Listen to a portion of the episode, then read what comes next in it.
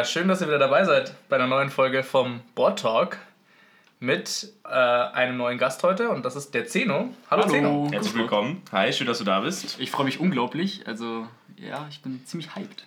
Sehr ja, gut. Wir sind natürlich wieder dabei, eure Gastgeber. Äh, gegenüber von mir der Jago Genau. und ich, der Henrik. schön, dass ich wieder da sein darf.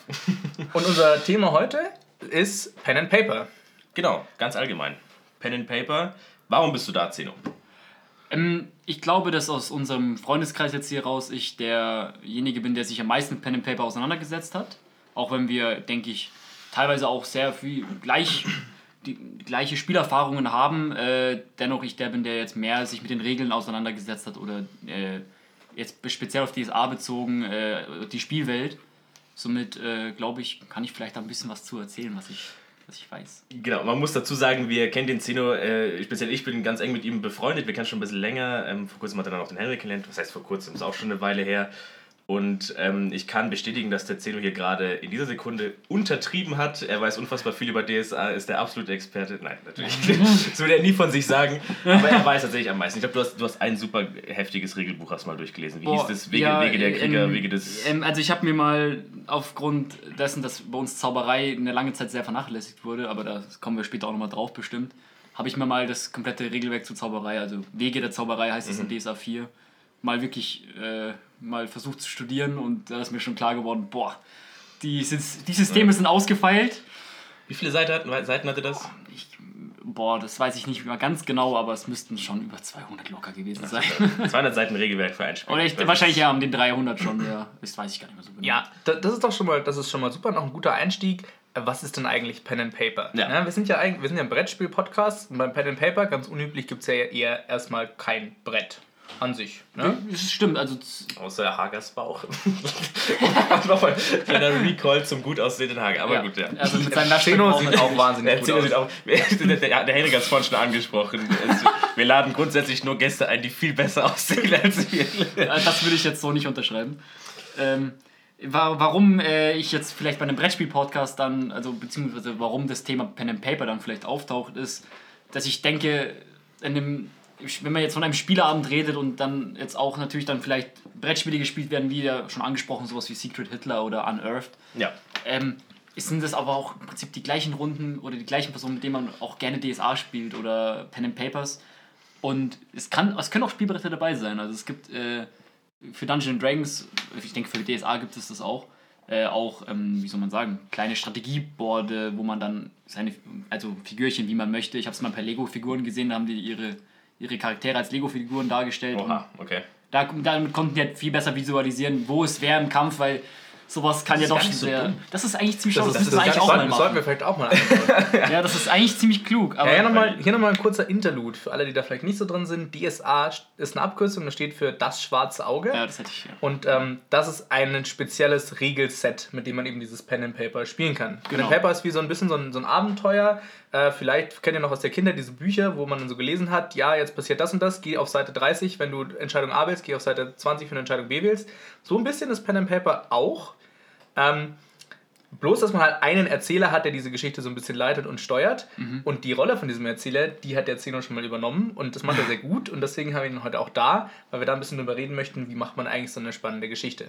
Genau. Pen and Paper, der Henrik hat gerade schon super erklärt, der Name ist Programm. Jeder hat tatsächlich nur einen Stift und ein Papier. Es und Also, ein man braucht es nicht. So, exakt. es nicht. Was steht auf dem Papier drauf? Auf dem Papier stehen meistens entweder irgendwelche Notizen von einem selbst oder ähm, die Charakterbeschreibungen. Man denkt sich einen eigenen Charakter aus. Das ist je nach Setting, kann das ein Ork sein, das kann ein Zwerg sein, das kann in einem Sci-Fi-Setting auch ein Cyborg sein. Das kann alles Mögliche sein, je nachdem, wo das Abenteuer spielt. Diese Charaktere haben Eigenschaften, die einen bestimmten Wert zugeschrieben bekommen. Und dieser Wert misst, ähm, wenn man dann äh, auf eine gewisse Aktion, wie zum Beispiel Kampf oder einen, man möchte einen Charakter überzeugen, wenn man darauf dann würfelt, dann misst dieser Wert, wie gut man in, diesem, in dieser Aktion ist. Das ist so das grobe Ding. Ihr, wir haben es gerade schon angesprochen, der Zeno hat ein Regelwerk gelesen, was 200 Seiten lang ist. Ich habe noch ein paar andere aufgelesen. Genau, Ja. genau. Und, und also das ist so die kurze, kurze Kurzfassung. Man kann da natürlich groß ins Detail gehen. Ähm, genau. Ähm, der Henrik hat es gerade schon angesprochen. Erzähler, den gibt es auch. Und der Zeno macht das sehr oft sehr gut. Ich hoffe zumindest, ja. Definitiv. Was, was hast du denn bis jetzt am meisten? Also was, was kannst du denn da zusammenfassen? Wir haben ja oft schon zusammen Pen and Paper gespielt. Was war denn da so die meisten Pen and Paper, die wir gespielt haben? Ähm, ich wollte noch ganz kurz eine Sache zu dem Pen and Paper allgemein reinschmeißen. Ich Ja, finde, man gerne. kann das gerne noch auch so sehen, weil du hast es angesprochen mit diesen Büchern aus der Kindheit. Nur das nimmt jetzt noch diesen Roleplay-Aspekt mit rein, wie man aus vielleicht RPG-Spielen kennt, also jetzt im Sinne von Videospielen. Nur, dass du halt einfach kein visuelles Medium vor dir hast, sondern nur deine Fantasie. Also, wie, Genau. wenn du jetzt durch die Wildnis streifst, wie in irgendeinem Elder Scrolls-Spiel, musst du es dir halt dann vorstellen, aber es wird dir halt per, per Text gegeben. Also, Ja. der äh, Erzähler, dann kommen wir jetzt auf den Erzähler zu sprechen, der muss es halt schaffen, die Leute, wenn man jetzt eine, sag mal, Roleplay-intensive Runde spielt, auch schaffen, in diese Welt reinzuführen. Also, er muss schon auch irgendwie das glaubhaft rüberbringen. Kannst du ein Beispiel geben kurz? Also angenommen, also vielleicht als Mhm. kleines Beispiel, ich und der Henrik sind jetzt, sind jetzt irgendwelche Charaktere, wir spielen jetzt irgendwie so und wir kommen jetzt in eine, in eine Stadt an der Küste zum Beispiel. Genau. Wie, würdest, wie, würdest du, wie würdest du sowas erzählen? da musst du, also wenn man dann jetzt die Spieler da jetzt in dieses Spielwelt eintauchen lassen möchte, dann wäre es halt schlau zu sagen, okay, ihr, ihr merkt schon aus eine Prise Meersalz zum Beispiel oder Meerwasser eben, also ihr riecht schon dieses, diesen salzigen und leichten Fischgeruch vielleicht, wenn ihr euch langsam in Richtung dieses Fischerdorfs, Fischerstadt, äh, Hafenstadt, wie auch immer, begebt oder vielleicht dann auch äh, schon, dass es vielleicht eine Hafenstadt ist, die viel auf Handel ausgelegt ist, dass dann, dann auch vielleicht schon Handelswegen und sowas zu sehen sind und ähm, dass man halt schafft, so einem, halt bildhaft etwas darzustellen, also einfach mit vielen Beschreibungen.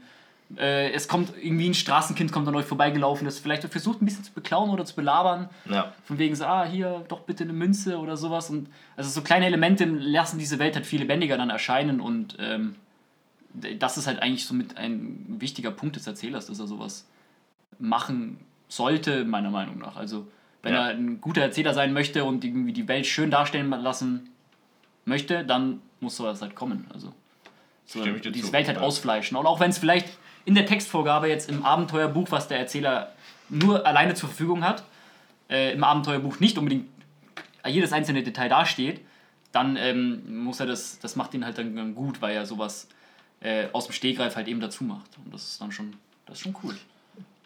Sehr gut, sehr gut. Vor allem, weil ich, äh, man, man muss ja auch irgendwie bedenken dabei, dass der Erzähler erschafft einem ja diese Welt. Man hat Ja. ja nichts außer seiner, eins seiner Vorstellungen. Und je besser diese Beschreibung eben ist, äh, wie, sieht das Ganze aus, was machen wir da, äh, umso, umso lebhafter kann sich das auch jeder vorstellen. Und irgendwann taucht man ja dann auch wirklich so ein bisschen ein. Mir geht es dann irgendwann äh, beim Pen and Paper Spielen, wenn wir eine gute Runde haben, ganz oft so, dass ich gar nicht mehr so die Sachen auf dem Tisch, Ja. die blende ich dann irgendwann alle aus und man ist dann so mental in diesem Dorf und Ja. ähm, Ja, die Leute, die mit mir gemacht. spielen, die wissen auch, dass ich sehr intensiv in meine Rolle einsteige. Ja, das ist richtig. Aber das ist auch, intensiv. aber, aber auch sehr, sehr gut. Also der nimmt seine Rolle noch, also der Henrik nimmt seine Rolle sehr ernst dann. Und ähm, also auch wenn die Rolle vielleicht nicht immer super positiv ist, so manchmal, ähm, wer dieser Charakter, den er halt darstellen möchte, ist dann halt ein bisschen schwierig. Da kann, ich eine, da kann ich eine kleine Anek- Anekdote erzählen. wir hatten einmal eine Runde gespielt, in der der Henrik keinen Charakter hatte, aber wir wollten trotzdem, dass er mitspielt und hat er einen von meinen alten Charakteren bekommen. Und er hat sich ad hoc einfach überlegt, ja, der kriegt jetzt einen Schweizer Akzent. so. und, und ich hatte mit dem, mit dem Charakter tatsächlich immer so meine Probleme. Ich fand den schon cool, aber ich habe mir gedacht, ja, da fehlt irgendwas. Und der Henrik hatte das Gespür dafür, ja, dem fehlt einfach irgendein Bullshit-Akzent. den, Der muss ein bisschen Schwachsinn haben, ja. Ja, das ist, das ist vielleicht ein äh, ganz guter, was ich gerne noch fragen wollte, bevor wir jetzt ganz tief in das Ja, Thema jetzt sind wir eigentlich schon beim Spieler gelandet, wo wir noch beim Erzähler ja eigentlich Ja, ähm, und zwar, das würde mich beim Henrik tatsächlich interessieren, weil bei dem weiß ich es nicht. Wie hast du den Pen and Paper kennengelernt? Weil ich weiß, du hast, bevor wir mal zusammen gespielt haben, schon gespielt. Ich und der Zehn haben es ja zusammen kennengelernt. Und äh, wie, wie war das bei dir? Wie, wie kam das? Ähm, ja, das kam noch aus meiner Zeit, wo ich noch in, in einem Vorort von München gewohnt habe, in, ähm, in Bruck. Und äh, dort äh, bin ich auch über einen Kumpel von mir, das ist ein älterer Bruder, der hatte quasi so eine Runde mit lauter so nerdigen Freunden. Klar, das, als wir noch so 14, 15 waren, haben wir alle gedacht, oh, das sind so die krassen Nerds. Die waren halt so zwei Jahre älter als wir, drei Jahre älter als wir. Und die haben eben Pen and Paper gespielt und mich irgendwann gefragt, ob ich mal mitmachen will. Ja. Und das war das Regelset Aborea, für die, die ähm, interessiert Aborea, sind. okay. Aborea ist ein sehr simples Regelset, also es gibt, es gibt nur ganz wenige Regeln. Und wir haben auch nie irgendeine vorgegebene Story gespielt, sondern wir haben immer eigene Stories gespielt. Das heißt, äh, unser Spielleiter hat quasi mal selber so ein Abenteuer geschrieben und wir haben das dann gemacht. Ähm, und so bin ich ein bisschen in diese Pen and Paper Welt gekommen und die haben dann irgendwann ein eigenes Pen and Paper entworfen, was auf, den Aborea, auf dem Aborea Kampfsystem basiert hat. Also wie man würfelt und so, das blieb alles gleich. Aber es hat eben im Star Wars-Universum gespielt, ähm, im Expanded Universe, weil die alle Okay. sehr große Star Wars-Fans waren. Und ähm, leider, also klar, irgendwann, äh, als ich jetzt nach München gezogen bin, war es dann immer ein bisschen weit weg und es war dann schwierig, auch mal alle sechs zusammenzukriegen, weil jeder hatte immer da und da was zu tun. Und die Sechs haben es auch immer, die haben es auch immer sehr ernst Also gespielt. Sechs Spiele oder fünf Spiele und ein Leiter? Ich glaube, fünf Spieler und ein Leiter. Das ist trotzdem schon. Ja, also A, es dauert halt mega lang, also auch so ein Kampf hat halt mal Ja. locker drei, vier Stunden gedauert irgendwann. Na, Wahnsinn. Und, Kennen wir auch die, und die waren halt alle also, ähm, sehr strenge Spieler. Also die haben sehr auch darauf geachtet, dass man ordentlich spielt. Ähm, und bei euch habe ich das Gefühl, bei der Pen and Paper Gruppe ist es eher so ein bisschen lustig gehalten, also ein bisschen Ja. lockerere Stimmung und wirklich auch Lachen. So, also man, man die Zeno, vielleicht musst du gleich noch eine Imitation reinhauen, aber Zenos Charaktere, wenn man denen begegnet und er sie dann spricht, das ist legendär. Ja, also ich fand es immer sehr wichtig, ob Erzähler oder als Spieler, also ich, dass die Story natürlich schon auch eingehalten wird und es soll irgendwo in der Story natürlich auch vorwärts kommen und wir wollen die ja auch erleben und auch, also oder das Abenteuer, in DSA spricht man eher von einem Abenteuer. Ähm, aber es ist, ich meine, man sitzt da nicht, es ist keine Arbeit, man kriegt dafür kein Geld und es ist, es hängt niemandem Leben am Spiel, also man muss es nicht tot ernst nehmen. Äh, und also wenn es für einen Lacher sich ergibt, irgendwie die Story als Erzähler zum Beispiel auch mal kurz ein bisschen, bisschen zu twisten, ein bisschen zu ändern und da vielleicht Feinheiten mal kurz nebenbei zu lassen, einfach nur weil es gerade wahnsinnig lustig in die Runde passt. Dann ist halt der eine Verkäufer jetzt dann doch aus diesem einen Kulturkreis, damit der, damit der eine Spieler da irgendwie seinen Schwachsinn durchziehen kann. Ja. Dann ist das jetzt so und dann muss da diese Flexibilität dann auch ein bisschen her und dann ist es halt aber umso lustiger. Also dann, dann können halt lustige Situationen entstehen und, und dann auf einmal tanzen die zusammen irgendwo auf der Straße rum und verdienen sich dadurch irgendwie ein bisschen Geld und dadurch zetteln die auf einmal aus Szene Schlägerei an und dann wird es chaotisch und lustig. Das ist ja genau das, was das Spiel spaßig macht. Richtig. Meine Meinung nach zumindest. Absolut. Also ich, wenn, wenn wenn jemand sagt, hey, er möchte das komplett wirklich korrekt durchziehen, dieses Spiel, dann ist das perfectly fine. Klar. Macht das. Aber ähm, ich denke mir äh, eher, okay, du hast die Möglichkeit, alles dazu zu dichten. Du hast die Möglichkeit, einen Schweizer Akzent dazu zu dichten. Du hast die Möglichkeit, jetzt spontan zu sagen, hey, ich gebe ihm einen G-Fehler oder so zum Beispiel. Oder irgend- irgendein, irgendein Schwachsinn halt einfach. ja, wenn es der Charakter zulässt. Ähm, wenn es der Charakter ist, kann man das machen. So.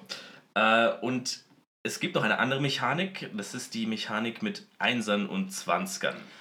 Die geben, also kurz zu der Ah, ganzen. vielleicht sollten wir davor erstmal ganz kurz Genau. allgemein reden, reden, wie das in DSA denn abläuft mit Würfeln. Genau, und kurz, kurz zu der Würfelmechanik. Ähm, was ich vorhin angesprochen hatte, man hat jetzt einen Wert, zum Beispiel angenommen, der Hendrix Charakter hat jetzt einen Wert auf Nahkampf. Attacke, Attacke nah. Oder, Ja. oder nehmen, wir, nehmen wir mal sowas wie Körperbeherrschung. Körperbeherrschung, doch super, Körperbeherrschung. Körperbeherrschung, ähm, um es simpel zu halten, ich gehe jetzt nicht darauf ein, was, da, was es da gibt für Ausgleichspunkte und so weiter und so fort. Grundsätzlich hat man einen Zahlenwert zwischen 1 und 20, zum Beispiel 13. Und äh, man würfelt mit einem W20, also einem 20-seitigen Würfel, auf diese, auf diese 13. Und das Ziel ist es, die 13 zu erwischen oder drunter zu kommen. Genau. Okay? Alles, was drüber ist, ist ein Misserfolg. Das wird vom Erzähler dann dementsprechend interpretiert. Kann sein, er schafft es einfach nicht, kann es dann vielleicht nochmal versuchen, vielleicht nicht. Alles, was drunter ist, ist als Erfolg interpretiert, zu, ist als äh, inter, Erfolg zu interpretieren. Und ähm, er schafft es. Jetzt gibt es noch die 1 und die 20. Das ist, die 1 ist der kritische Erfolg. Das heißt, man kriegt sogar noch einen kleinen Bonus. Zum Beispiel, er möchte einen er möchte Breakdancen oder er möchte irgendwie, er möchte irgendwie stillstehen oder er muss Körperbeherrschung machen und er schafft es unfassbar gut und, und bekommt dann noch einen Topf voll Gold vor die Füße geschmissen, so ungefähr. Das ist natürlich komplett wirr. Es sollte natürlich schon nicht weit hergeholt sein, aber so als, als Beispiel. Bei der W20, also bei der, bei der 20, ist ein kritischer Misserfolg, die halt einfach für ein komplettes Chaos sorgen kann. Ja. Das ist auch natürlich sehr situationsabhängig und erzählerabhängig, wie viel der da rauszieht. Manch ein Erzähler sagt zum Beispiel, ja, okay, gut, das war's. Jetzt brichst du dir das Bein und bist für den Rest des Abenteuers halt. brichst du das Bein. Ziemlich nutzlos. schießt. Oder es ist halt eher sowas, man kriegt eine Watschen. So. Ja. Ähm, genau. Warum, der Henrik hat vorhin gesagt, das fand ich eigentlich ganz gut, dass man dieses Würfeln irgendwann vergisst und voll in der Rolle drin ist. Und damit die Story halt vorangeht, oder auch damit man eben so einen Push kriegt, seine, seine Charaktere auszuspielen, sind diese Würfel, ähm, diese Würfel äh, ganz gut. Einfach weil sie halt einfach so einen, einen kleinen Push in nicht unbedingt die richtige Richtung geben, aber zumindest in irgendeine. Ja. Also man gibt einen quasi einen Reiz, dem jetzt dieser Charakter, den man spielt, ausgesetzt ist und man muss das spielen. Ja. Man spielt ja schließlich seinen Charakter. Und das macht es ganz cool, tatsächlich. Das finde ich super. Ja. Ich denke, da kommt aber auch der große Schwachpunkt vielleicht von DSA tatsächlich auch zur Geltung, dass ähm, DSA ein so wahnsinnig ausgefleischtes System ist. Also es hat so für jegliche Kleinigkeit hat eigentlich DSA Regeln und ich denke, es gibt ganz wenig Gruppen, die wirklich auch alle, alle, alle Regeln spielen. Also allein vom Kampf her gibt es ein, ein Berg von Regeln, der, den kann man sich nicht auswendig merken. Also muss ein Regelwerk, ob jetzt per Ja. Papier oder digital, muss man einfach parat haben, weil man kann sich das nicht alles merken. Äh, oder man ist schon 20 Jahre vielleicht am Rumspielen, dann geht es vielleicht schon, aber schwierig. Und dass äh, eben DSA vielleicht dann schafft, manchmal den Spielfluss durch viel zu viele Reglementierungen einfach ein bisschen zu zerstören, weil du einfach DSA dann vorgibt, hey, jetzt musst du hier würfeln, jetzt musst du da würfeln, dann ist es da noch so erschwert oder so viel, so viel vereinfacht und dann auf einmal so, ah, jetzt musst du wieder mit den Zahlen rumdenken, öh, jetzt ist das irgendwie mit dem, mit dem lustigen Momenten und sowas vielleicht dann Ja. dadurch halt wieder kam halt ein kleiner Dämpfer rein so und das, das muss man halt dann auch irgendwie schaffen zu balancen. Wie viel würfelt man, wann würfelt man und wie kompliziert würfelt man. Also man kann ja sagen nur, okay, mach eine einfache Probe, würfel einmal schnell, dann ist es ja sozusagen die Sache schnell gegessen. Aber wenn jetzt dann Erschwernisse reinkommen oder willst du die Würfe modifizieren, wenn du sagst, ich will extra cool tanzen, dann ist es halt schwieriger. Dann, ähm, ja, das, das kann halt ein bisschen schwierig werden. Also es ist ganz interessant, dass du ansprichst, das Regelsystem ist also sehr kompliziert. Ja. Wie, äh, äh, vielleicht hast du es halt gerade schon ein bisschen rausge raushören lassen. Äh, man handhabt es dann als Spielleiter so ein bisschen, dass man das nach Gefühl macht, wann man Proben macht oder wann nicht. Oder hast du da doch eher für dich selber sehr konkrete Richtlinien, wann Probe und wann wird es einfach nur so geschafft? Also es, es gibt definitiv Proben, die müssen halt sein. Also es gibt zum Beispiel im Kampf so, du musst halt drauf würfeln, ob du triffst oder nicht oder sowas. Also jetzt Beispiel Kampf, da ist es halt, da muss es halt immer sein, da musst du würfeln. Ähm, aber ich finde persönlich, dass wenn jetzt ein Charakter, sagen wir, jemand hat sich einen, einen Jäger gemacht, der jetzt, sagen wir auch vielleicht ein bisschen länger schon im Beruf ist, also im DSA vielleicht dann schon diesen Veteranenstatus erreicht hat und eben schon ein sehr erfahrener Jägers, Jä, Jäger, Jägus. ein sehr erfahrener Jäger, ein sehr erfahrener Jäger ist. Ähm, und der muss dann äh, von einem verwundeten Reh die, die, die Spuren finden. Und der Typ, also dieser Jäger, denke ich mir dann in dieser Welt, hat wahrscheinlich schon tausende von Rehe gejagt oder also Ja. ist mit der Jagd so bewandert, der muss jetzt nicht äh, eine erschwerte Wildnisleben oder Fährtensucheprobe machen, weil das, das, das, das kann der Mensch. Von mir aus kann er einmal kurz einen W20er würfeln und ist es eine 20, dann hat er es halt verhauen, weil die 20 ist ja immer kritisch äh, verhauen. Äh, aber wenn es halt alles andere ist, dann schafft er, schafft das und dann erspart man sich einfach diesen langen äh, Würfelprozess. Genau, also was ich noch dazu sagen würde gerne ist, dass man als Erzähler sehr, sehr viel im Blick haben muss. Es kann sein, dass jemand jetzt so einen Jäger spielt und so eine Aufgabe kriegt, Ja. aber es kann sein, dass der komplett betrunken ist. Ja, natürlich. Dann ist, es wahrscheinlich, dann ist es wahrscheinlich eher so, dass er es nicht einfach so hinkriegt. Richtig, ja. Dann müsste er vielleicht doch drauf würfeln. Genau. Und es, ist- das, ist halt, das ist eine der sehr, sehr schwierigen Aufgaben von einem Erzähler, dass man wirklich alles im Blick haben muss. Okay, gut, der hat gestern super viel gesoffen, der hat gestern, also sein Charakter, der, der hat gestern irgendwie eine Beinverletzung gekriegt und die hat, was weiß ich, Ja, ja, klar, weil auch der Spieler hat immer unbedingt den Überblick dazu und erinnert Ja. sich an jeden einzelnen Detail, obwohl die halt rein theoretisch halt einen großen Unterschied machen können. Wenn, jetzt sagt, wenn wir sagen, der hat gestern im Kampf ganz schön eine auf die Mütze bekommen und dem dröhnt halt der Schädel noch und dann geht es aber um eine Sinneschärfprobe und der muss sich jetzt gerade voll konzentrieren und auf seine Sinne horchen. Dabei hat Ja. er eigentlich voll den Schädelbrummen und Schädelweh. Ja, dann äh, eigentlich sollte das ja dann schwieriger sein, aber ob das sich denn beide gemerkt haben am Tisch, ist manchmal ein bisschen schwierig natürlich. Es geht natürlich auch ab, ab und zu mal unter. Ja, gerade wenn dann so ein Abenteuer sich über mehrere Abende erstreckt und dann halt Oh auch ja. manchmal Oh ja. schon eine geraume Zeit zwischen den Abenden liegt, weil, wie gesagt, wenn man halt auch mit nur vier Leuten, kann es manchmal schwierig sein, einen einheitlichen Termin zu finden. Ja. Vor allem jetzt gerade äh, unter uns Studenten, wo dann halt auch eine Klausurenphase kommt und dann halt wirklich einfach jeder keine Zeit hat. Und dann ja. spielt man halt mal für vier Wochen nicht und danach greift man es wieder auf nach den Klausuren und dann weiß keiner mehr, was an dem Abend davor passiert ist. Und dann, Zumindest nur ganz grob und er weiß aber nicht mehr, welche genauen Statuseffekte er jetzt unbedingt noch hatte. Also ob er jetzt da davor jetzt dann betrunken war und deswegen, keine Ahnung. Also, also das, das schwierig. Hardcore durchzuziehen ist schon.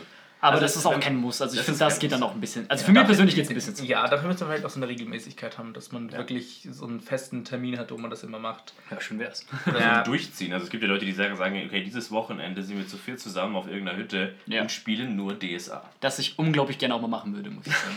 Das fände ich auch, das klingt nach einem guten Plan Ja, ja. für den das Sommer auf muss jeden man Fall. vielleicht nach dem Podcast nochmal genauer erläutern.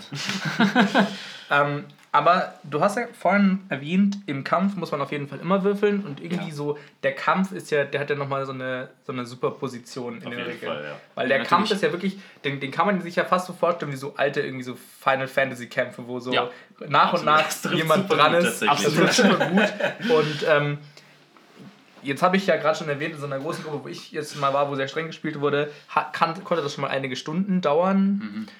Und ähm, da jetzt mal eine Frage an dich. Wie gestaltet man so einen Kampf, dass der trotzdem irgendwie spannend und lebhaft bleibt? Ähm, Ich glaube, dass dafür braucht es ein bisschen äh, Wissen vom Erzähler im Sinne von, wie funktioniert Kampf, was kann man im Kampf denn wirklich jetzt alles genau machen und was sind das denn jetzt wirklich denn für, äh, also im Sinne von NPCs, also der Erzähler spielt ja sozusagen die Gegner, also nicht nur einen, es können ja auch vier oder 20 sein. Ähm, der muss ja auch Wissen über die haben, wie könnten die agieren. Also wenn er jetzt die ganze Zeit sagt, okay, er greift an, er pariert, er greift an, er pariert, er greift an, er pariert, dann wird das monoton und sehr langweilig. Ähm, sondern vielleicht sagt er ja dann so, oh, okay, jetzt zwei von denen trennen sich von der Gruppe und versuchen von der Seite zu kommen und kann er dadurch vielleicht ein bisschen Dynamik reinbringen. Oder wenn man weiß, äh, oh, das sind vielleicht irgendwie eher so ein, wenn es jetzt ein, irgendein blutrünstiger Stamm ist, der auf Menschenopfer und sowas au- eigentlich aus ist, dass der auf keinen Fall versuchen, jemanden umzubringen, sondern nur gefangen zu nehmen, um die dann später für irgendwelche Rituale zu verwenden oder so. Das könnte man ja auch in die, in die Kampftaktiken dieser, dieser Gegner eben einbeziehen. Und dadurch könnte man versuchen, das halt spannender zu machen. An sich ist DSA im Kämpfen doch auch sehr langwierig und ich glaube, dass es äh, die meisten Leute, die sich mit Pen and Paper oder im deutschen Raum mit Pen and Paper schon auseinandergesetzt haben, alle über DSA gestolpert sind. Und viele von den Leuten, die DSA viel gespielt haben, haben bestimmt auch andere Regelwerke gespielt irgendwann mal, weil ihnen klar wurde, puh, DSA ist manchmal schon ganz schön erbrochen. Ja, ja, das stimmt tatsächlich, das stimmt. Ja, auch wir haben ja die Erfahrung gemacht, dass wir dann ja auf How to be Hero. äh, Genau, also ich muss jetzt sagen, unser DSA war unser erstes Regelwerk. Wir haben da so ganz stümperhaft, ich glaube, das, wie hieß das Abenteuer? Äh, Kult der goldenen Kult der Maske. goldene Maske, ja. Kult der goldenen Maske, das fanden, fanden wir super interessant. Da waren noch so ein paar Basic-Charaktere mitgeliefert Genau, genau. mit so ein paar Eigenschaften. Das war eigentlich ganz gut für Einsteiger und waren dann tatsächlich gehuckt. Ähm, wir sind drauf gestoßen durch die äh, Rocket Beans tatsächlich, glaube Ja, ich, oder? genau. Ja, Rocket Beans. Genau, und da gibt es ja jemanden, äh, der dann das How to be a Hero äh, Regelwerk auch reingestellt hat ins Netz und das haben wir jetzt auch schon ein paar Mal benutzt. Das ist auch sehr witzig. Das geht schnell für so, für so kurze Abenteuer, Genau. kann man das gerne machen, wenn man die sich selber ausdenkt. Genau, also es gibt noch viele, viele ähm, andere Splittermond ist ja noch sehr berühmt im deutschen Raum vor allem. Splittermond. Splittermond ist ja. ja nicht. Oder? Oh, ich hoffe, ich habe mich jetzt nicht versprochen. Ich glaube, es heißt Splittermond. Naja, so, und, so ein, und so ein ganz großer Brocken aus den 80ern immer noch ist halt äh, Dungeons and Dragons. das ist ja dann eigentlich das, der Urvater von ja, das allem. ist halt das, das Der Nonplusultra. Call of Cthulhu ist. Oder ist das Dungeons and Dragons? Nee, nee, das ist wieder ein eigenes System, aber das Okay, müsste. aber das ist doch der Urvater, dachte ich so, das ist so der krasse. Ähm, nee, ich glaube, ich glaub, ich glaub, Dungeon Dragons müsste eins der ersten großen, auf jeden Fall das große kommerzielle Pen and Paper und ich denke, das berühmteste müsste Dungeon Dragons so sein. Hat ja auch schon, hat ja auch schon geschafft, in, äh, in, in Film und Fernsehen auch immer wieder aufzutauchen. Also zum Beispiel in Stranger Things äh, spielen ja die, die Protagonisten, die Kinder ja oft Dungeon Dragons. In Ja. Simpsons gab es eine Dun Dungeon Dragons Folge, glaube ich, oder in Futurama. In Futurama war es. In Futurama gab es zum Beispiel auch eine Dungeon Dragons Folge. Und so, also es hat, Das hat halt immer so einen gewissen Kultstatus. aber es hat auch diesen ganz klaren Nerd-Status erlangt. Es hat Also einen klaren Nerd-Status und einen klaren Kultstatus. Ja, ja, genau. Ich glaube, das ist so ein Logo, das, das kennt man auch mittlerweile einfach. Ja, also Dungeon Dragons sollte den meisten Leuten, die sich mal über Pen and Paper mal irgendwie nachgedacht haben, auch eigentlich dann sehr schnell, sollten sehr schnell drüber stolpern. Wir hatten viele Runden gespielt, wo dann auch neue Spieler dabei waren. Ja. Ähm, und dann waren das gerne auch Einzelne, die halt das erstmal neu kennenlernen, mit drei anderen, die das schon, die schon ein bisschen etablierter sind, die das Spiel schon kennen. Mhm. Ja, ja. Das ist nochmal eine andere Situation. Aber mir ist auch aufgefallen, dass, dass ich, ich beobachte das und das ist mir auch genauso schwer gefallen, dass man dieses äh, Charakterspielen, wie man das genau versteht. Ja, ja. Sagt man, mein Charakter macht jetzt das und das, oder sagt man, oder, oder spricht man mit seinem Schweizer Akzent, äh, spricht man das aus und, und redet der Person direkt ins Gesicht, dem Erzähler oder den Mitspielern, wie spielt man seinen Charakter. Und meiner Meinung nach trägt das entscheidend zum Spielspaß, Spielspaß bei.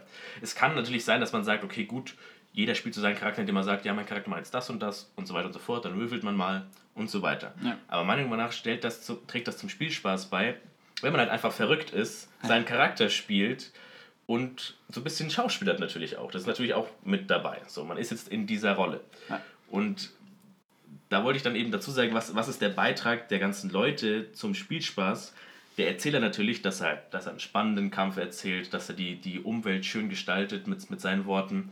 Sich auch vielleicht Aber an, auskennt so. genau, das ist so die, in Anführungszeichen, Bringschuld Ja, also wenn er. des Erzählers. Absolut, ja, doch, klar.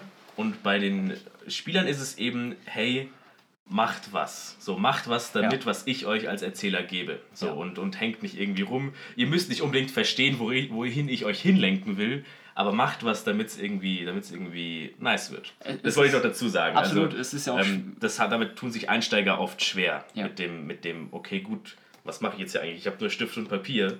Was soll ich jetzt hier machen? Ja, Ich so, hab, so, what ich am I doing? Exakt, genau. Das, das macht so ein bisschen. Das macht so ein bisschen schwer. Ja. Aber das, wollte- das wollte ich noch dazu gesagt haben. Ich glaube, man könnte st- stundenlang über die Rollen von Erzählern und Spielern äh, deba- debattieren. Also das übersprengt, glaube ich, den Rahmen einer, einer Folge in dem Sinne. Das ist, es ist kompliziert, äh, wirklich zu, wie soll man sagen, dieses Spiel in seine eigenen Bruchteile zu erklären. In einer, in, äh, es, es dauert einfach. Und vor allem, wenn man jetzt eigene Erfahrungsberichte noch mit reinbringt und ja, Gut, wenn wir es halt da, da, darauf runterbrechen, dass man sagt, äh, wie findest du es besser, wenn man wirklich einsteigt und roleplayt, was du ja vorhin schon gesagt hast, irgendwie dazugehört, also vermute Ja. ich ähm, deine Präferenz, oder wenn man halt nach diesem Motto im Third-Person-View, mein Charakter macht das und das, Ja. so als ob man quasi Ja. von oben drauf schauen würde und die bewegen. Also ich bin ja selber jemand, der sehr Ja, gerne dann in seinen Charakter reinschifft. Das ist mit Grund, warum ich das mache, Ja, was ich daran so geil finde. Ja, auf jeden Fall. Ich glaube, ähm, das hängt ganz, ganz klar davon, also oder ganz stark davon ab, äh, wie man seinen Charakter baut allein schon. Also wenn du dir jetzt, wenn du dir einen, einen Charakter bekommst, einfach ein Blatt Papier so, äh, also einen ausgefüllten Charakter sozusagen, also einfach wie einen alten Charakter von einem Kollegen oder wie auch immer, dann ähm, hast du den Charakter nicht erstellt, du hast dir keine Gedanken dabei gemacht eigentlich, so wie, wie soll denn der sein? Ähm, und ich glaube, das kann einen ganz starken Einfluss darauf nehmen, wie du den jetzt spielst. So liest du die, die Stats von dem durch, die Eigenschaften, die, sowie positiv und negativ und sagst dann, ah, ähm, aber mein Charakter hat jetzt hier äh, impulsiv und gewalttätig zum Beispiel stehen, so, also mache ich das jetzt. Ich glaube, das ist nicht nur an sich auch ein bisschen eine Anfängersache, weil man noch ein bisschen zu Ja, ja. un, wie man ungeübt mit dem System ist. Gleichzeitig aber, wenn man sich einen Charakter selber erstellt, und ich persönlich bin ein großer Fan, auch immer so kleine Twists in den Charakter einzubauen oder einbauen zu wollen, dass die halt vielleicht ein bisschen verrückt sind oder bei manchen Sachen sehr extrem, dann ähm, kann man das viel, viel schöner ausspielen, weil du hast es dir bei, dabei Gedanken gemacht, wie du den erstellst, wie du den spielen möchtest.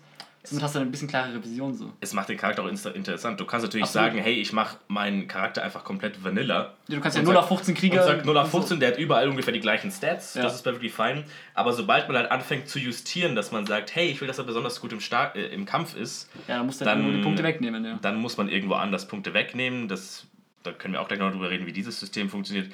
Ähm, und dann hast du plötzlich Charakterzüge. Du hast Charakterzüge, dass du sagst, okay, gut, er ist darin gut, er ist darin schlecht, als Ausgleich und so weiter und so fort. Ja, aber vielleicht ist der Charakter sehr stolz und will niemals zugeben, dass er darin eigentlich wahnsinnig schlecht ist. Genau. Und dann wird er trotzdem versuchen, seine schlechten Sachen, also sagen wir, er ist wahnsinnig schlecht im Kochen und die Gruppe ist jetzt im Lagerfeuer und er will aber unbedingt kochen, obwohl er in dem Stat absolut ungeskillt ist oder vielleicht Ja. grottenschlecht einfach auch vielleicht einen Nachteil hat, dass er gar nicht kochen kann so. Ja. Aber er ist so stolz und beharrt darauf, nein, ich kann kochen, ich mache das jetzt und verdirbt einen den Magen so. Naja.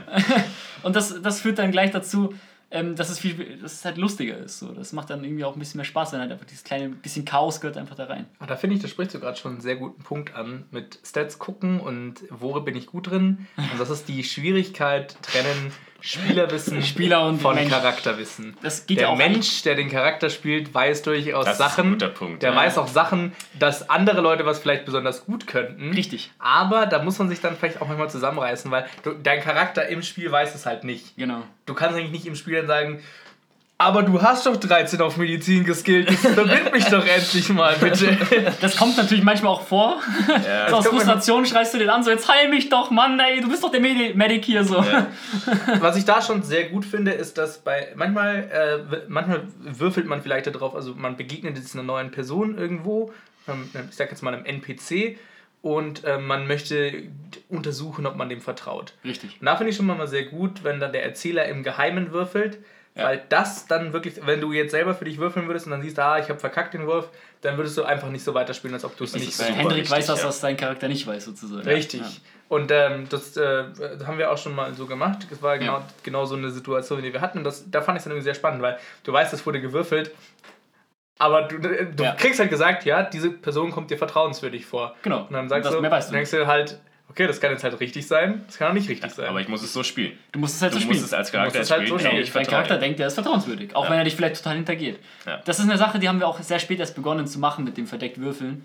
Als uns irgendwie klar wurde, dass man da halt so ein bisschen, sag mal, Power Gaming machen kann, indem man so, ja, okay, ich würfel auf Menschenkenntnis und du weißt, du würfelst Ja. ja, für dich selber, du weißt, was du geworfen hast, du weißt, dass es eine 20 ist vielleicht und Ja, man muss halt auch erstmal checken. Man Ja. muss halt auch erstmal checken, was der Sinn dahinter ist. Genau. So, man, plötzlich kriegt man den Würfel weggenommen und denkt sich so, was, okay, gut, Warum? Was, was, macht das für einen Unterschied? Und dann Ja. muss man es halt erstmal so ein bisschen ja. checken. Ich bin da zu doof dafür. Mir, fiel's- brauch fiel's am Anfang- ein bisschen Zeit. Ja, mir fiel es am Ähm. Anfang sehr schwierig zu unterscheiden zwischen Spielerwissen und Nicht-Spielerwissen, weil ich habe am Anfang mit jedem Charakter erstellt von uns, also ich war der, der die Heldensoftware auf dem PC hatte. Ja. Und somit war jeder immer bei mir und hat halt seine, seine Charaktere mit mir zusammen erstellt, weil ich auch der war, der die Regelwerke ein bisschen mehr kannte. Somit wusste ich, wie jeder Charakter genau aufgebaut ist, weil ich habe ihn ja irgendwo mit erstellt. Was mich dann im Spiel so ein bisschen schwierig, also manchmal ein bisschen schwierig gemacht hat zu trennen, also zu trennen, so was kann jetzt Jago, was kann sein Charakter. Äh, also beziehungsweise äh, nicht was kann Jago, was weiß Jago und was weiß sein Charakter, weil ich ja seinen Charakter in- und auswendig wusste. Und währenddessen musste Jago ja irgendwo trotzdem nur spielen, was sein äh, Charakter so weiß. Ich konnte aber die Stats eigentlich im Prinzip wusste, die halt so, oh, der ist eine Niete in Menschenkenntnis. Sein Charakter spielt aber gerade, als würde er dem, dem Typen, der total komisch rüberkommt, vollkommen vertrauen. So, ich darf ihn mir aber nicht wachrütteln, von wegen so, hey Jago, dein Charakter hat schlechte Menschenkenntnis, du wurdest überlistet. Ja, ja. So, das kann ich ja nicht machen. So, also, könnte man, aber das, das macht halt dieses Spielprinzip kaputt. Ja. Also große Schwierigkeit, aber wenn man es einhält, eigentlich großer Spielspaß auch. Definitiv. Vielleicht, um dann nochmal so dieses Scope zu behalten für Nicht-Pen-and-Paper-Spiele. Ja. Jetzt, wo wir immer viel über Charaktere reden und dass man eben viel über die Oh ja, Charaktere ist weiß. Und es klingt ja auch schon so, als ob da einige Zeit reinfließt in diesen Charaktererstellungsprozess. Und das liegt ja ganz einfach daran, dass man diesen Charakter eben nicht nur für ein, eine Sitzung behält, sondern ähm, ich zumindest habe äh, viel so gespielt, dass ich meinen Charakter zum Teil so weit über ein Jahr lang hatte. Also, dass man wirklich Respekt. lang mit seinem Charakter gespielt hat und auch viel erlebt quasi und dann äh, irgendwann formt sich halt wirklich auch so deine Spielpersönlichkeit so ein bisschen mit. Und das ist ja das ist nicht nur so ein, also klar, es gibt, es gibt so, ich würde sagen, so One-Shot Ja, wie How to be a Hero, wo es schnell geht, einen Charakter zu erstellen und dann kann man quasi ein so ein disposable Abenteuer spielen, wo man halt einmal spielt man Abenteuer, da kann man auch verrücktere Sachen machen. Also Ja, ich würde ja, einem DSA-Charakter zum Beispiel, da würdest du nicht einfach anfangen, irgendwie aus Lust an der Freude auf einmal deine Mitspieler umzubringen oder in eine Ja, Falle ja. zu locken. Ja, das ist natürlich, ja, auch, passi auch schon passiert. Auch schon passiert, aber ja. natürlich an sich nicht dein Ziel. Nee, das kannst du bei einem One-Shot natürlich viel mehr machen, weil die Gruppe zu hintergehen oder sowas. Und so. Ja, ja, klar. Definitiv. Weil da ist ja dann nicht schlimm, so, du behältst die Charaktere ja nicht. Richtig. Ich glaube, in DSA hatten wir auch die Charaktere, die teilweise, also weit über ein Jahr alt waren. So, du hattest ja mal einen, den Tierbändiger, der müsste. Ja. Der, der war, das waren wahrscheinlich zwei Jahre. Ja. So mit. Und der ist durch eine W20 gestorben. Ja, richtig, genau, Leider. durch so einen kritischen. Der ist durch eine fucking Nee, W20 gar gestorben. nicht. Den Ich habe ich geliebt, den Charakter. du, der hast, war cool. du hattest doch den Charakter vom Chan umgebracht. Und, ja, äh, wegen einer W20. Genau, und dann daraufhin musste mein Charakter dich umbringen. Genau. Da haben wir jetzt wieder dieses Charakterding so ein bisschen. Ja. ja. Weil der Chan und ich haben Brüder, haben Brüder gespielt ja. Und auf dem, aus dem unglücklichen Zufall hat der Jago den äh, eben, mein, ich sag jetzt mal, den Rollenbruder. Er hat eine Wurfaxt in den Hinterkopf Er hat ja gekriegt. die- Passiert. Meine Kopf. Das soll ja nicht so rumheulen, ne? Was ist schon eine Axt? So. das bisschen Axt. Genau, und äh, daraufhin natürlich irgendwo hat halt mein, der, mein Charakter, der den Bruder eben des Ermordeten gespielt hat, halt, ist auf Jago losgegangen. So. Auch wenn ich das voll scheiße fand als Zeno, mein Charakter musste das halt machen, so, weil das macht halt Sinn. So. Ja. Ja. Natürlich verübter Rache. So. Ja. Und dadurch hatten wir dann drei Tote in einem Abenteuer. Uh, krass. Und das war, nee, zwei, aber im Prinzip war mein Charakter dadurch eigentlich auch einfach, ja, war halt dahin so. Die ganze Spielmechanik von dem Charakter baute darauf auf, dass sie Brüder sind. Und dann war einer tot und der andere war verbittert und das war dann so. Ja. Da habe ich mir dann an jemand neuen erstellt. Ja, was, was ich ja gerade schon angesprochen hat, das ist oft eine sehr langwierige Sache. Also wir treffen uns, wenn wir uns treffen, dann treffen wir uns wann so gegen, gegen 7, 8 Uhr. Ja, und spielen Und dann echt mehrere Stunden. Dann Also wird gerne sechs, gespielt sieben. bis 1, 2, also das kann schon dauern. Obwohl man zum Beispiel, also was oft passiert ist, dass man jetzt, ich war auch schon ein, zwei Mal Erzähler und ich glaube, da wird es jeder bestätigen, sie machen, die, die Spieler machen nicht das, wo, es, wo du sie hinlegst. Nie. Nicht Das- ein das- einziges das, Mal. Das ist, das ist das Statement Number One so ungefähr. Wenn man, wenn man sechs Seiten, man, man blättert ja das Buch durch und da sind so die Anleitungen, wie jetzt die Spieler spielen soll, ähm, durchblättert. Es kann sein, dass eine Seite komplett übersprungen wird. Es kann sein, dass die in 20 Minuten abgearbeitet, aber abgearbeitet ist. Es kann sein, Das dass die Spieler drei Stunden irgendwo anders sind Ja. und nicht zum Ziel dieser Seite hinkommen, weil sie alle ihre Charaktere irgendwie verrückt durchspielen wollen. Und das kann sich, das kann sich unfassbar ziehen. Und wenn dann am Ende des Abends der Spielleiter sagt, ja Leute, wir haben drei Seiten ich geschafft und wir sitzen hier schon sieben Stunden, dann, würde- dann denken sich alle Spieler aus, fuck. Ich glaube, wir hatten eine Runde, der wurde nicht einmal umgeblättert. Auch. Das Ja, sind wir bei ja. dieser Doppelseite den ganzen Tag gewesen und es waren, glaube ich, fünf, sechs Stunden oder so. Und dann hat der Spieler halt am Ende das Buch halt einfach nur so zusammengeklappt, so, ja gut, ich musste halt gar nicht umblättern, so alles easy. So, ja, brauche auch kein, neu, kein neues Lesezeichen reinmachen, weil das ist ja eh noch drin. So. Ja, ja. Und da war dann klar, man muss schon auch schauen, dass die Charaktere nicht zu äh, übertrieben werden irgendwann. Weil wenn du jetzt wirklich nur noch da im Prinzip nur noch Zeit damit verbringst, äh, dein, ja, also diese wild gewordenen Haufen von Hühnern, irgendwie jeder will da sein kleines äh, Gimmick da die ganze Zeit durchziehen, da wird es Ja. halt irgendwann auch schwierig. Das ist halt schwierig. Also, also es ist halt, man weiß schon so, ich mein Gott, wenn man so ein bisschen Videospiele mal gespielt hat, ja, dann weiß man schon so ungefähr, okay, gut, wir müssen dahin, wenn ich diesen Ja, ja, Hint klar. komme. Aber das würde halt, das weiß halt wieder der Spieler und nicht Ja. der Charakter. Eben, der Charakter ist hat nicht Skyrim das gespielt. Alt, das, das altbewährte Problem, ja. Ja, ja, also das ist, glaube ich, das A und O, was äh, vor allem Anfängern wahrscheinlich am Anfang schwer fallen könnte, falls äh, ein Zuhörer Lust hat, mal da reinzusteigen.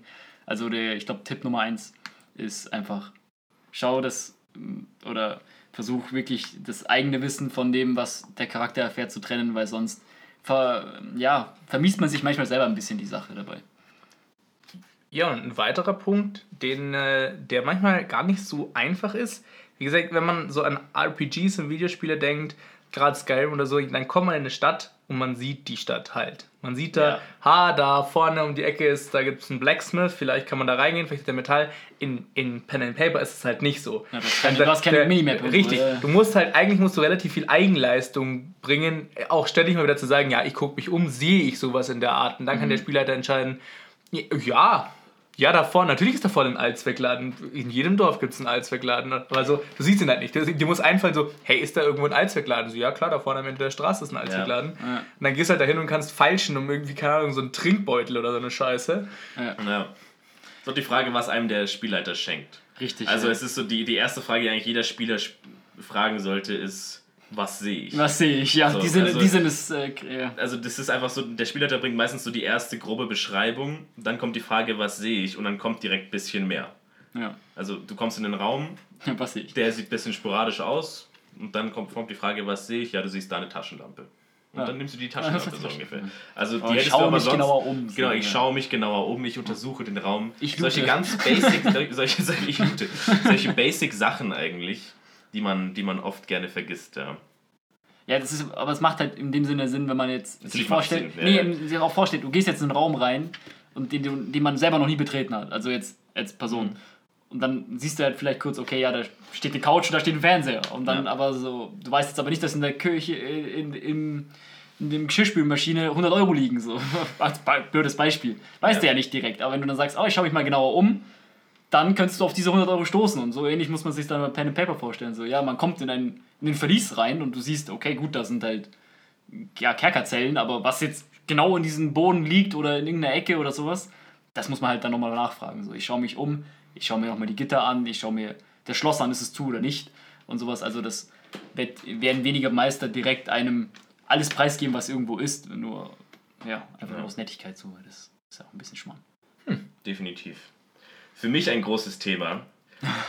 ich, ich, es darf nicht unerwähnt bleiben. Der berühmte, es, muss, es muss gesagt werden, Monopoly ist, ein, ist kein gutes Spiel. Monopoly ist ein schlechtes Spiel. Es muss gesagt werden, warum? Wegen dem Zufallsfaktor. So, und jetzt, das möchte ich jetzt ansprechen.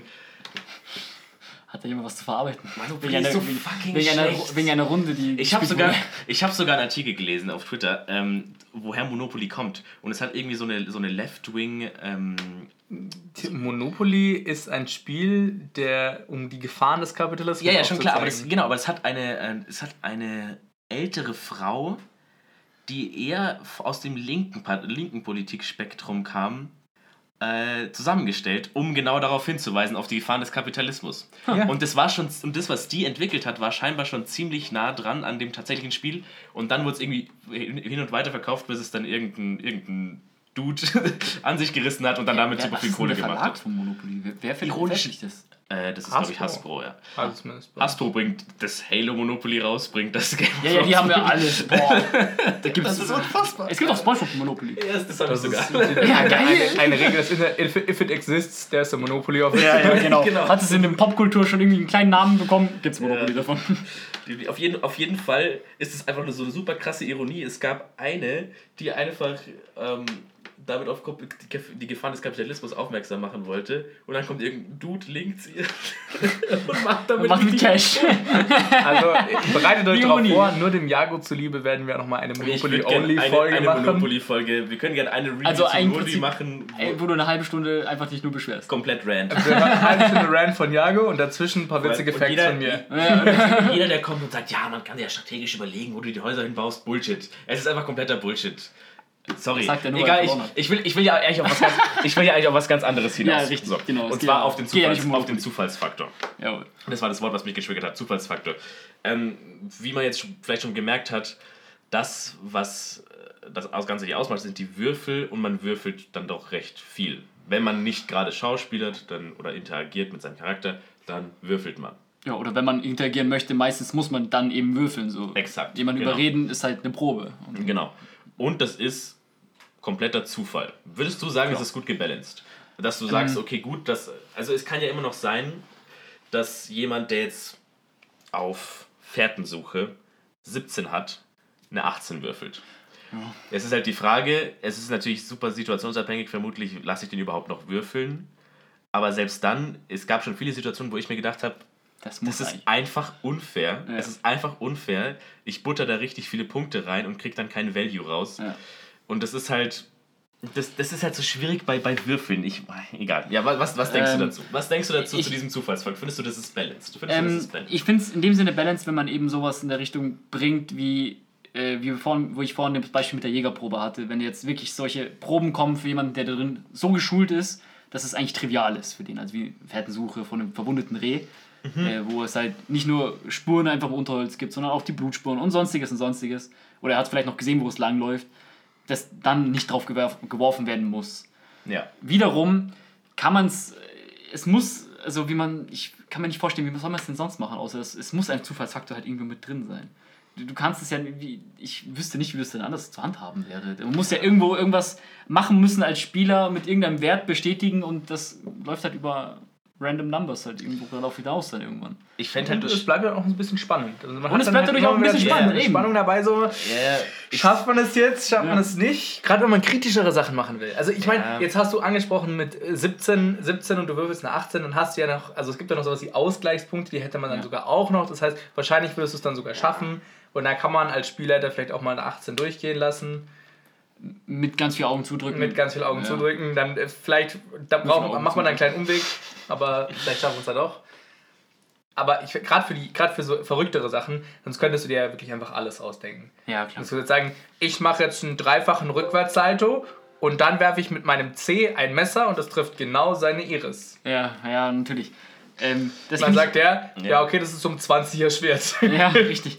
Das finde ich aber wiederum eigentlich ganz gut in DSA eigentlich, weil im DSA ist ja eigentlich so, ist, dass man ja auf, wenn er, wenn er eine Talentprobe auf drei Sachen würfelt und dann eben diese Ausgleichswerte hat, also das äh, steckt jetzt in den Rahmen, das alles genau zu erklären, aber auf jeden Fall ist es einem Geschulten in sein, sozusagen in seiner Spezialität irgendwas zu schaffen, also dem Schwertkämpfer mit dem Schwert zuzuschlagen, ist es so wahnsinnig wahrscheinlich, dass ich finde, dass es okay ist, dass es eine kleine Misserfolg Chance eben gibt. Also weil sonst wäre es schon einfach ein bisschen langweilig. Vielleicht ist es auch eher so eine Sache von, von ähm, wie, wie advanced ist der Spielleiter. Weil ich glaube, wenn man es stattdessen, also so wie ich das halt sehe, ist, entweder du hast jetzt einen Wert auf, von 15 und du würfelst, dann ist es für mich eine Ja- oder Nein-Entscheidung und vielleicht noch kritischer Erfolg oder kritischer Misserfolg. Ja, ich glaube eher die kritischen es- Sachen, die dieses RNG Und das, ne, das ist, das ist, das finde ich ja fein. So, das ist ja das, was das ist ja auch lustig. Ja. Aber ich, vielleicht wäre halt so ein Spektrum besser, dass du sagst, okay, gut, dass du, dass du es bei der 16 immer noch geschafft hast, aber du hast ein kleines Manko.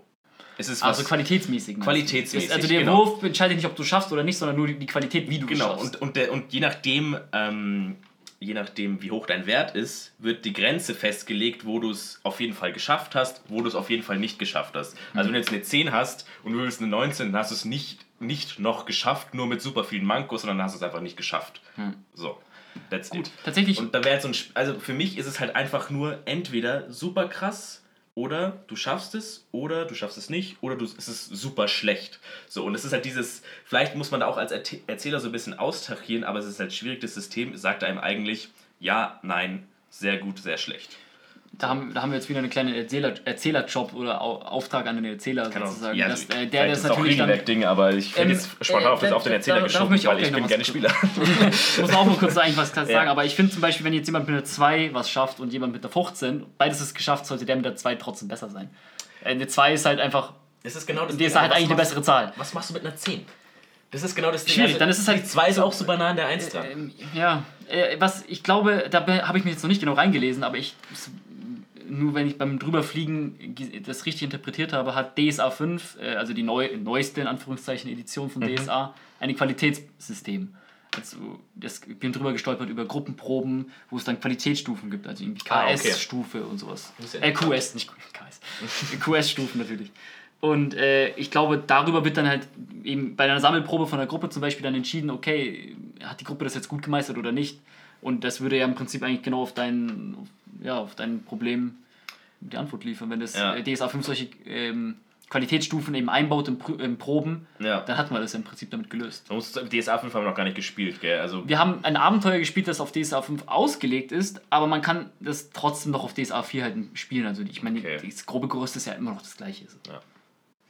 Zum Beispiel, nee, du hast DSA 4 gespielt mit uns. Okay. Ja. DSA 4 ist das Mir, wurde, Stan Stani DSA so. ich wusste, mir wird gerade jetzt erst bewusst, dass es auch Versioning in DSA gibt. Absolut, ey, so, ganz okay. groß. Gerade in diesem Moment frage ich mich, ob DSA auch Semantic Versioning hat. Gibt es dann auch 5.1? Ja, und es ist 4.1, ist das, was wir 5.1? spielen. Wir spielen Aha. 4.1. Mhm. ja, true. Dann Äh, kommt das Software Engineering mal Irgendwann, ja, durch. irgendwann, irgendwann Ja, nee, das ist 4.1 tatsächlich. Mit, kommt äh, DSA Final. Uh, ja, hoffentlich nicht. Ja, wohl, mal schauen. Also, Würde man das sagen? Nein, Nee, bestimmt nicht. wahrscheinlich nicht. Du würdest ja dann wahrscheinlich einfach 6 nennen. Im Software Engineering. So, ja, kommt drauf an. Also in, in Semantic Versioning wäre dein erster Release 1.0.0 und dann würdest du einfach weiterzählen. Okay. Ich glaube, es gibt auch DSA 1.1 und 1.2 und sowas. Aber das ist Jahre her, vor meiner Geburt. Ja, das Interessante wäre halt nur dann, also wenn du sagst, zwischen 5 und 4 ist backwards compatible quasi. Ja, ja, also gemischt tatsächlich, weil es gibt im Fünfer dann noch andere Proben. Also es gibt jetzt eine Gesellschaftsprobe, die nennt sich Einschüchtern, die beim, äh, also ein eigenes Talent ist, wohingegen in, über, äh, in DSA 4 es Teil von Überreden war. Also man hatte das Talent Überreden und sozusagen im Talent Überreden ist auch Einschüchtern beinhaltet. Also wenn du jetzt sagst, ich möchte jemanden einschüchtern, würfelst du auf Überreden. Ah. Wohingegen in DSA 5 das jetzt ein eigenes Talent geworden ist. Was meiner Meinung nach sehr viel Sinn macht, aber Ja, das ist halt auch so eine, so eine wie, wie nennen, wie, welchem Namen gebe ich jetzt dem Kind? So ungefähr. Man, man hat so eine Intuition, was jetzt gemeint ist, aber oh, nee, das ist überreden, nee, das ist Aber- überzeugen. ich weiß nicht okay. genau, weil ich finde das schon äh, Wie oft, wird, wie oft wirst, wird, da, ich, wirst, wird da, glaubst du, der Duden ausgepackt? Also ich finde zwischen Überreden und Einschüchtern ist schon nochmal. nee, aber überreden und überzeugen. Ja, das das, ist ja hat, das, hat, D- das hat DSA irgendwie auch mit äh, so Zeit. Also, wie willst du jemanden wirklich, willst du jemanden wirklich seine Gesinnung ändern sozusagen oder willst du ihm nur klar machen, dass dieser Stück Holz doch voll viel wert ist? Okay. Ich Ja, glaube, das macht da, das ist so ein kleines Punkt, kleiner Punkt da drin, aber da, uh, da müsste ich mich jetzt auch noch mal kurz reinlesen. Ja, ich glaube zum Abschluss ähm, können wir dir vielleicht noch eine fast triviale Frage stellen. Was ist dein Lieblings-Pen and Paper? ähm, an sich würde ich schon sagen DSA.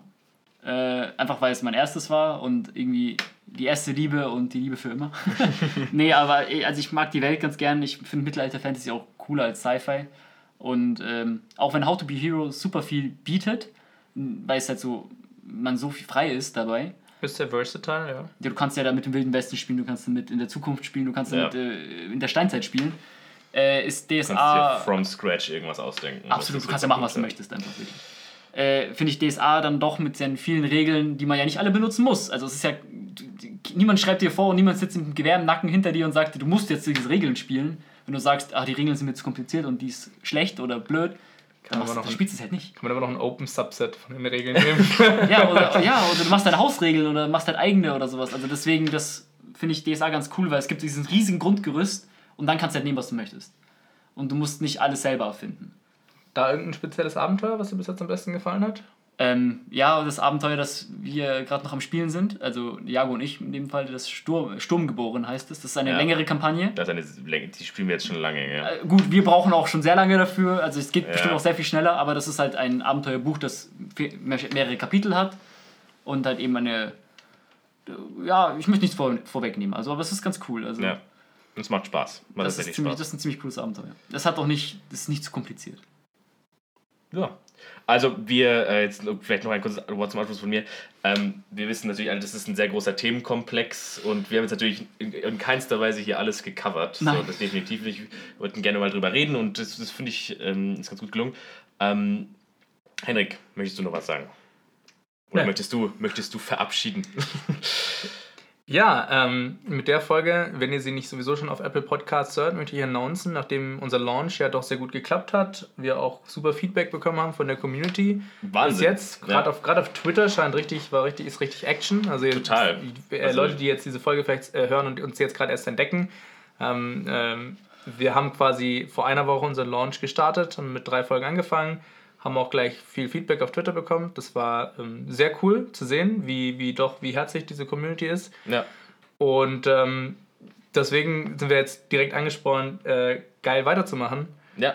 Und genau, äh, auf Spotify gibt es uns zu hören, auf der Webseite und eben auch bei Apple Podcasts. Und das heißt, also alle Podcast-App, die uns in diesem Apple Podcast Repository ähm, ihre, ähm, ja, ihren Feed ziehen. Und zum Beispiel Overcast ist eine sehr beliebte und gute Podcast-App. Auf Ja. der könnt ihr uns jetzt quasi auch finden und könnt euch quasi in, in dem Podcast-Player eures Begehrens hören. Und falls ihr Pod- Podcast-Player benutzt, einen ganz verrückten, wo es uns noch nicht gibt, dann schreibt uns am besten eine PM per Twitter oder auf Instagram. Jo, gerne. Oder gerne auch an die info at derpodcast.de und dann kümmere ich mich so schnell wie möglich darum, dass es uns auch auf dieser App bald zu hören gibt. Der Henrik macht das. Der ist sehr, sehr versiert. Engagiert äh, und, ja, und versiert. Und versiert. Ja, Zeno, toll, dass du da warst. Ey, hat mich Du super bist gefreut. unser DSA-Profi. Ähm, Ah, mal schauen. Wahrscheinlich höre ich jetzt in den Kommentaren, ah, hat doch gar keine Ahnung, der Typ. Ich will nur einen cringe Spruch. Wir schicken dich demnächst nach Aventurien, dann wirst du unser Ja, Auslandskorrespondent. den Zwölfen zum, den Zwölfen zum Oh Gott. Grusel, meine Freunde. Der musste jetzt noch sein. Ja, ja, klar.